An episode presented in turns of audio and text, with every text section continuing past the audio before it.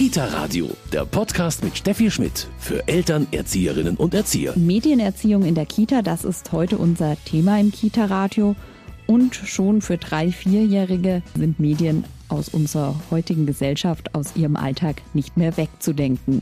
Wenn Mama und Papa Schlafgerät noch Tony Box hört. Ich höre dann immer Conny an. Und wenn ich Haare gewaschen habe, höre ich immer ein Video an. Die Tony-Box für morgens, damit die Eltern noch ein bisschen schlafen können und das Video als Belohnung fürs brave Haarewaschen. Medien gehören jeden Tag zur Lebenswelt unserer Kinder und wir sprechen heute darüber und auch darüber, wie Medienpädagogik ausschaut. Ich freue mich, dass Sie dabei sind. Mein Name ist Steffi Schmidt.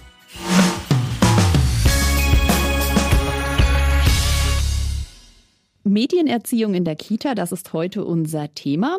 Und bei mir ist Christoph Horner. Der hat sich ganz viel mit dem Thema Medienerziehung in der Kita beschäftigt und da auch ähm, für Don Bosco Medien ein kleines ja, Buch und Kartenwerk herausgebracht. Hallo, Herr Horner. Hallo, Frau Schmidt. Herr Horner, Medien in der Kita, das ist, glaube ich, doch ein Thema, das erleben Sie wahrscheinlich auch wo manche doch erstmal noch sehr vorsichtig werden und sagen, hm, unsere Kinder haben so viel Medien, muss es jetzt auch noch das Medium in der Kita sein? Ist das so eine Erfahrung, die Sie noch machen? Ja, schon, auf alle Fälle. Und man sollte es auch kritisch betrachten und tatsächlich von so einer medialen Überladung Abstand nehmen.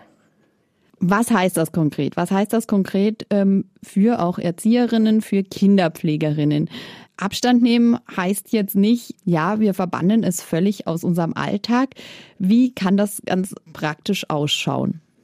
Ja, also wenn wir heute kindliche Lebenswelten anschauen, dann sind die ja medial und digital geprägt. Und wenn wir mal an die Diversität des vorhandenen Medienensembles denken, dann haben wir Buch, Zeitschrift, Radio, Fernseher, Tablet, Smartphone, die digitale Uhr am Handgelenk, das Kino, die Bibliothek, die Tonybox und, und, und.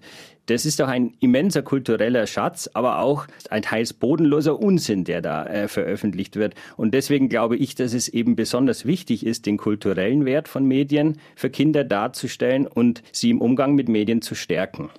Jetzt sagen Sie einerseits Schatz, andererseits Unsinn. Kann man da die Einordnung so ganz klar überhaupt treffen? Was ist was? Also, oder kann das auch natürlich sehr individuell unterschiedlich sein?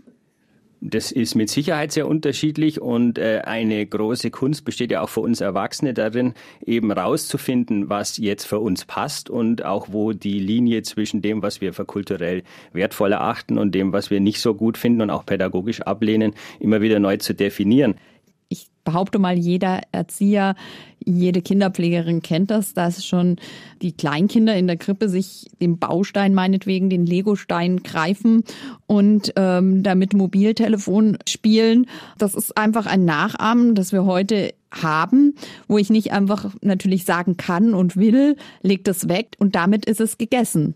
Ja, also wenn man einfach schaut, wie Medienaneignung bei Kindern so im ersten Lebensjahrzehnt passiert, dann sieht man eben genau, dass es in den ersten Lebensjahren überwiegend äh, im Elternhaus passiert, wo Kinder, wenn es gut äh, klappt, und das ist natürlich ein Idealbild, jetzt die Möglichkeit erhalten, ihren Mediengebrauch geduldig einzuüben. Und Sie haben ja, ja den Legostein angesprochen und ähm, das betrifft im Grunde aus, auf der Ebene der Nachahmung, aber eben halt auch die anderen Medien, die so vorhanden sind. Wir haben ja eingangs so gehört, gehört, wie breit und groß dieses äh, Medienspektrum ist. Eltern sollen halt sensibel sein, wenn irgend möglich, gegenüber medialer Reizüberflutung ihrer Kinder. Aber wir wollen uns hier auch kein abschließendes Urteil erlauben, ähm, wenn Eltern einmal Medien in anderer Absicht, also zum Beispiel als Babysitter oder um selber Zeit zu gewinnen, verwenden. Also das meine ich auch, dass jeder und jede selber immer auch aufgefordert ist, eine eigene Position und situationsgerecht zu finden und zu handeln. Aber wie finde ich die oder wie erarbeite ich mir die? Was sind da so Ihre Vorschläge? Also ich denke mal, es gehört auch immer ein gesunder Menschenverstand dazu. Es gehört eine gewisse Gelassenheit und auch Coolheit äh, dem Thema gegenüber dazu. Nachlässigkeit und Egoismen sind kontraproduktiv und beides äh, beeinträchtigt die Kinder in ihrer Entwicklung. Eltern können ähm, erkennen, wenn sie mit Kindern gemeinsam in der frühen Kindheit zum Beispiel äh, Bilder oder Fotos betrachten, einfache Geschichten vorlesen oder auch vorsprechen. Und wenn die Eltern merken, dass die Aufmerksamkeitsspanne, die ja bei sehr kleinen Kindern noch sehr gering ist, wieder vorbei ist, dann sollten sie, so wie das Lego-Steinchen dann vom Kind weggeschoben wird, auch darauf achten, wenn das Kind das Medium wegschiebt, dann ist wahrscheinlich auch die Aufmerksamkeitsspanne schon wieder vorbei. Das ist ganz gut, dass Sie das sagen, weil das alles gilt Sie haben es jetzt ganz richtig gesagt, natürlich auch für die nicht elektronischen Medien. So ist es. Also Medienpädagogik wird heute so interpretiert von vielen, dass es sich um digitale Medien nur handelt oder um Bildschirmmedien oder um das Internet. Und aber mir ist es schon wichtig, dass das gesamte Medienspektrum in den Blick kommt und alle Medien, ähm, die ja einfach auch Schaffensprodukte der Menschheit insgesamt sind, im Blick sind und immer auch die Aktivität der Kinder und auch später dann der Jugendlichen gefördert wird. Also das aktive Handeln und nicht nur das rezeptive Aufnehmen finde ich wichtig, aber im gesamten Medienspektrum. Aktiv werden ist ganz wichtig in der Medienpädagogik. So ist es. Also wenn einmal, ich vergleiche das immer gern mit der kulturellen Bildung und dem Erlernen eines Musikinstrumentes, also wenn einmal die Grundlagen gelegt sind, können Kinder natürlich sich auch ausdrücken über Medien, durch Medien und mit Medien, eigene äh, Produktionen, Produkte herstellen, kulturellen Wert erkennen und eben also das, was sie dann erzeugen, auch qualitativ erzeugen. Also es gehört ja auch was dazu, ein gutes Bild zu malen und es gehört auch was dazu, eine gute Webseite herzustellen. Es gehört äh, immer auch äh, eine gewisse Ausdauer dazu, sowas zu machen und nicht nur sozusagen einfach irgendetwas in schnellen Klicks herzustellen, sondern auch den Wert zu erkennen und die Kultur, die damit verbunden ist, zu erkennen und dann schöne Produktionen auszustellen. Das finde ich also wunderbare Medienprodukte, die äh, oftmals in guten Einrichtungen dann auch zu beobachten sind und die auch die Elternarbeit verdeutlichen und die auch nach außen vermitteln, was wir als Einrichtung auf der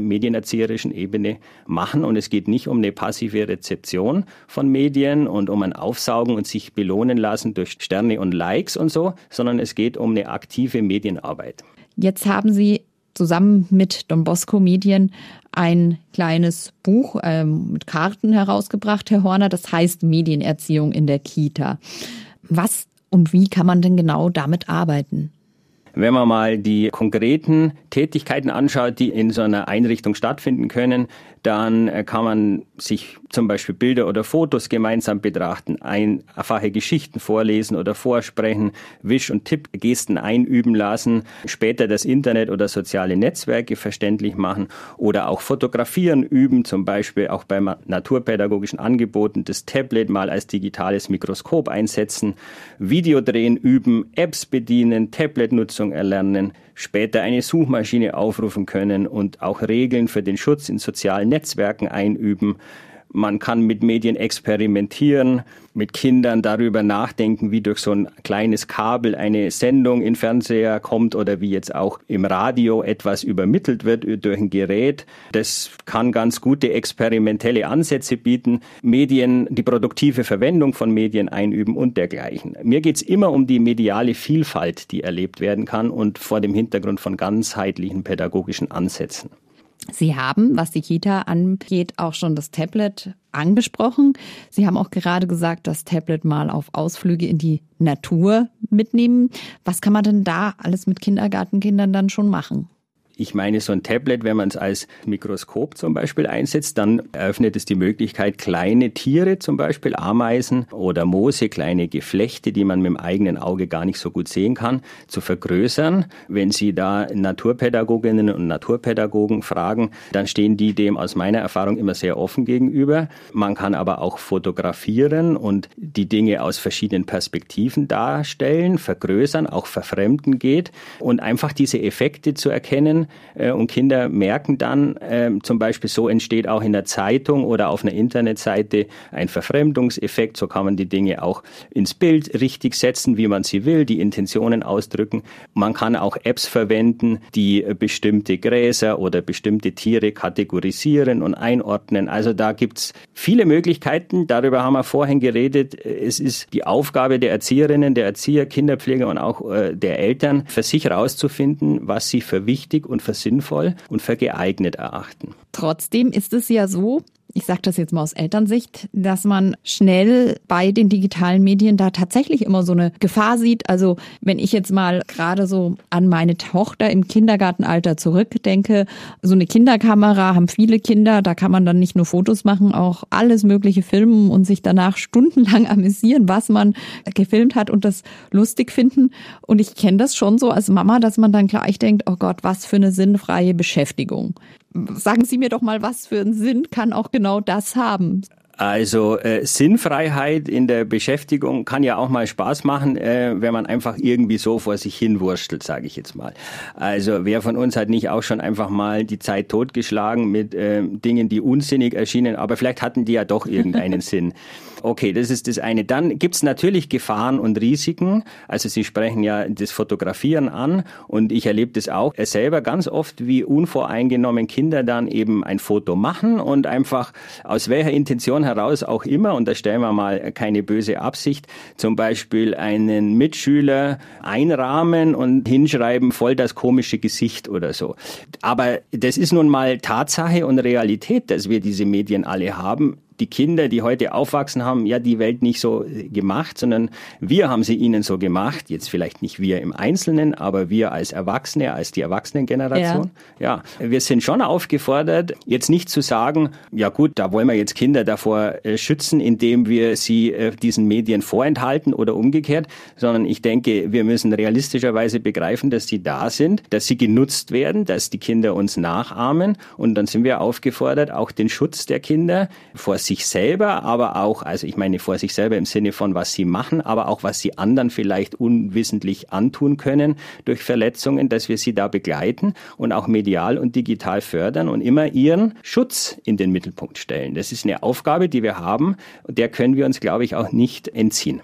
Herr Horner, Sie haben gerade auch schon deutlich gesagt, die Kinder schützen. Wie sensibilisiere ich die Kinder gerade schon auch im Kindergartenalter für die Probleme, die Gefahren, die Schwierigkeiten von Medien?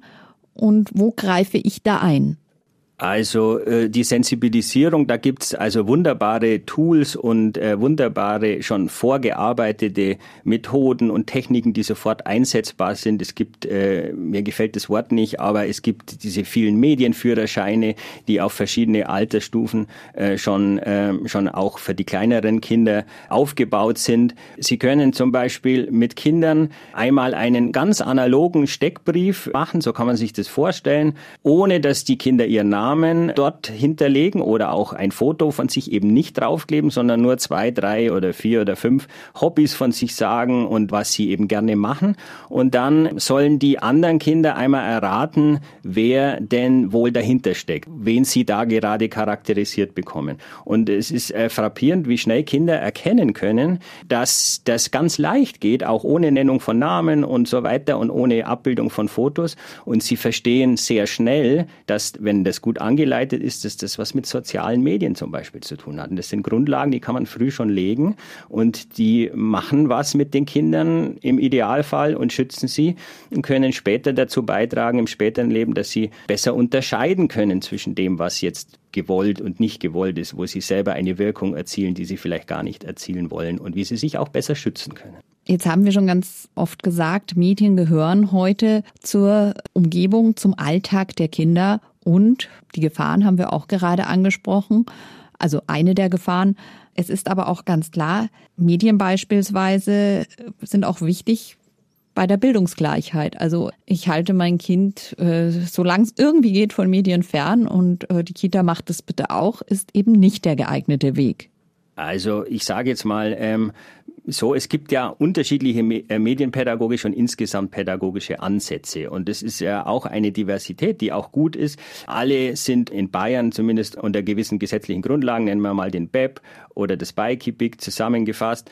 Und Medienpädagogik ist dort klar als verpflichtende Querschnittsaufgabe formuliert. Von daher kann sich keine Einrichtung dieses Themas entledigen, indem sie sagt, wir machen lieber was anders oder wir haben keine Lust darauf. Aber sie dürfen und sollen natürlich auch Medienpädagogik pädagogische Schwerpunkte und Vertiefungsgebiete setzen. Das hatte ich ja eingangs gesagt, niemand soll von der Verantwortung im pädagogischen Bereich entbunden werden und auch die Entscheidungen, wie die Einrichtung Medienpädagogik umsetzt, wollen wir nicht vorwegnehmen. Das gehört aus guten Gründen zur pädagogischen Freiheit dazu, dass das eine Einrichtung im Team mit dem Träger, mit der Elternschaft und in der Partizipation mit den Kindern auch selber festlegt. Das ist mir ganz wichtig, dass wir hier nicht Vorgaben machen, die einengen.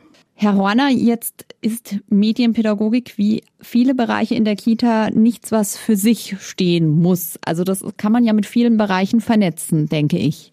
Ganz genau. Also die Frage nämlich, wie Medienaneignung bei Kindern im ersten Lebensjahr passiert, die stellt genau eben die Verbindung von Medienförderung mit klassischen Elementarbereichen wie zum Beispiel Spracherwerb, Sozialverhalten und Motorik, um nur einige zu nennen, in den Mittelpunkt. Und in einer Medienecke, das muss ja nicht immer nur eine Leseecke sein, kann zum Beispiel kindliche Selbstaufmerksamkeit gefördert werden, sich gegenseitig zuhören, aufeinander Rücksicht nehmen oder ruhig und konzentriert bei und mit Medien sein. Diese Haltungen lassen sich gut auch medial einüben, festigen und weiterentwickeln. Was wäre jetzt da ein Beispiel, wenn Sie sagen, eine Medienecke und da kann man das einüben, ähm, das Zuhören? Ja, also viele Einrichtungen machen ja Bilderbuchbetrachtungen und warum soll man nicht auch einmal eine Bilderbuchbetrachtung digital machen, kombiniert aus analogen und digitalen Medien und auch in diesem schönen, wunderbaren Setting. Und wenn man Einrichtungen besucht und das Glück hat, da mal zuschauen zu dürfen, dann kann man eben sehen, wie Kinder ähm, gebannt zuhören und genau die Rhythmik lernen zwischen wann höre ich zu, wann habe ich, wann spreche ich, wann habe ich eine Idee, wann kann ich die platzieren. Und das ist ja nicht an einen bestimmten bestimmtes Medium gebunden, sondern das ist sozusagen eine Haltung, eine Einstellung, ein Setting, was die Erzieherin dort bietet. Und die Kinder nehmen das in ihre Stimmung sofort mit auf. Jetzt sind Medien natürlich, wir haben schon gesagt, im Alltag vorhanden. Aber was, sage ich mal, lernen die Kinder durch die Medien? Ich finde, dass es notwendig ist, Bildungsziele in der Medienpädagogik klar zu präsentieren und dabei immer auch Alter und Entwicklung der Kinder zu berücksichtigen. Und so können Kinder Medienkompetenz in Situationen erwerben, in denen sich eben auch pädagogische Fach- und Leitungskräfte medienkompetent erleben. Und dieses positive Selbsterleben ist besonders wichtig, um Kinder auch in der Mediengesellschaft mit ihren Digitalisierungsprozessen gelöst und fürsorglich erziehen und bilden zu können. Ihr Buch, Ihre Box auf jeden Fall eine große Hilfe. Da ist ein Büchlein dabei und dann sind Karten dabei. Wie arbeitet man damit? Erzieherinnen, Kinderpfleger und Leitungen haben ja zumeist sehr konkrete Fragen, wie zum Beispiel, wie mache ich denn Medienerziehung mit Kindern? Wie kann ich denn das Kita-Tablet äh, kindgerecht einsetzen?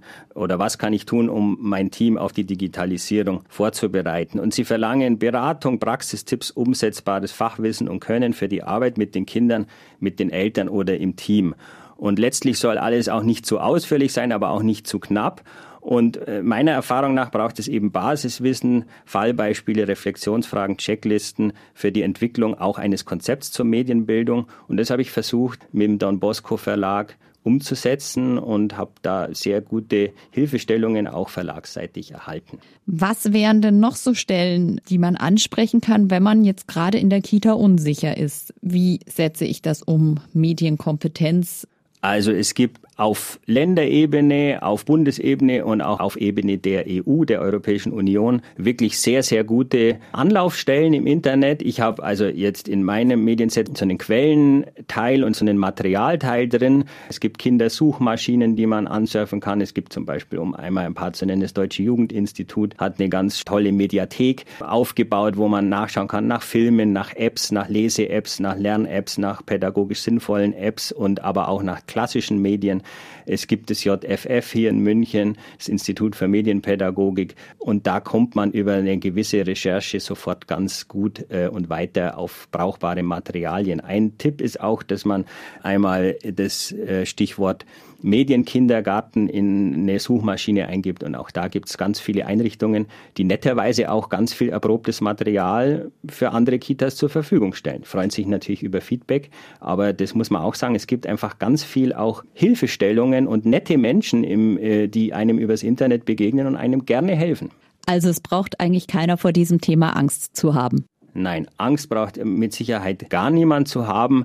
Es gibt vielleicht den alten Satz, der aus dem Sport kommt, eine nötige Portion Respekt vielleicht vor dem Thema, um eben nicht äh, vollkommen optimistisch und nachlässig in das Thema reinzugehen und die Mitte zu finden, dann aber auch zwischen denjenigen, die das komplett ablehnen und die einfach den Niedergang ähm, unserer Gesellschaft damit verbinden. Das ist natürlich auch falsch und bringt uns pädagogisch nicht weiter und vor allen Dingen hilft es den Kindern in keinster Weise, wenn wir nicht zwischen diesen Extremen eine gute Mitte finden.